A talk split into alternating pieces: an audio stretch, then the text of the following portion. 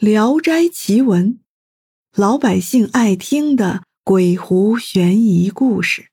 话说，在清朝的时候啊，洛阳城外有个很大的庄园，庄园的主人姓刘，他们家世代书香。只可惜呢，刘员外虽然满腹经纶，却屡试不中，只能望着满屋子的书籍，整日的唉声叹气。刘员外有一个十岁的小儿子。长得眉清目秀，天资聪颖，小小年纪就已经写得一手好文章了。这孩子可真谓是掌上珠，心头肉啊！刘员外也将自己全部的希望都寄于这孩子身上了。有一天，这孩子从书院回来，一头就栽倒在床上，不吃不喝，只知道睡觉。家里人无论怎么叫都叫不醒，到了晚上就噩梦连连。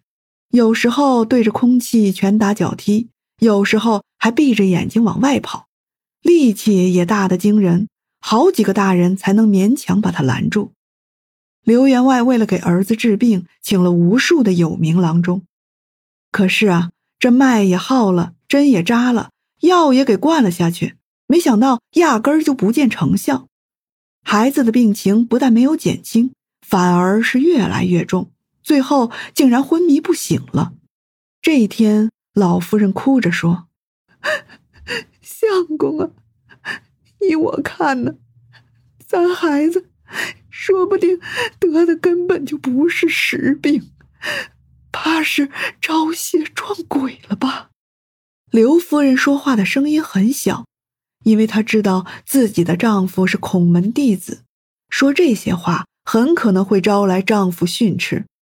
所谓“子不语怪力乱神”，刘员外向来对那些乌七八糟的东西都是嗤之以鼻的。然而这次，刘员外却点了点头，说：“嗯，好吧，只要能治好儿子的病，叫我干什么都行。现在我就去请人来降妖捉鬼。”很快，刘员外从山上道观请来了一位道士。那道士来到了孩子房中。翻了翻孩子的眼皮，然后又握着孩子的手腕，在手腕两根锁骨间捏了捏。仙长啊，我的孩子还能不能救啊？见刘夫人红着眼睛，神色有些着急，道长微微笑道：“能救。你们家这孩子八字轻的可以飘上天，怕是被不干净的东西给撞上了。敢问夫人？”你是不是把这孩子的生辰八字告诉了别人？不但告诉了别人，还把孩子的东西给了人家。这，刘夫人一时语噎，用目光扫了一旁的刘员外，说：“之前是有一个江湖术士，说是会给算命，并且拿了我儿的头发。这就对了。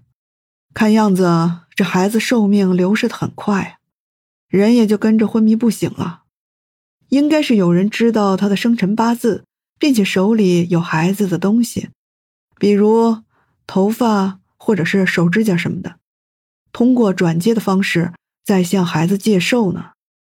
刘员外紧跟着追问：“啊，这该如何是好啊？”道长又笑了笑：“小小法术不值一提，待我看他是何方神圣。”去端盆清水来，然后再去折些柳枝条来。不大一会儿，家里的小丫鬟将水盆端过来放在桌子上，一个男仆也将柳条折了回来。又见道长从怀里掏出一个八卦镜，放在水盆中间，然后又从孩子头上拔下一根头发，放在八卦镜中间。接下来嘴里念念有词。手也在桌子上方不停的点画着。过了一会儿，刘员外夫妇就见孩子的头发像是活了一样，在水里翻滚着扭动了起来，就像是一条蚯蚓似的。又过了片刻，就见水盆里映出一个狐狸脑袋来。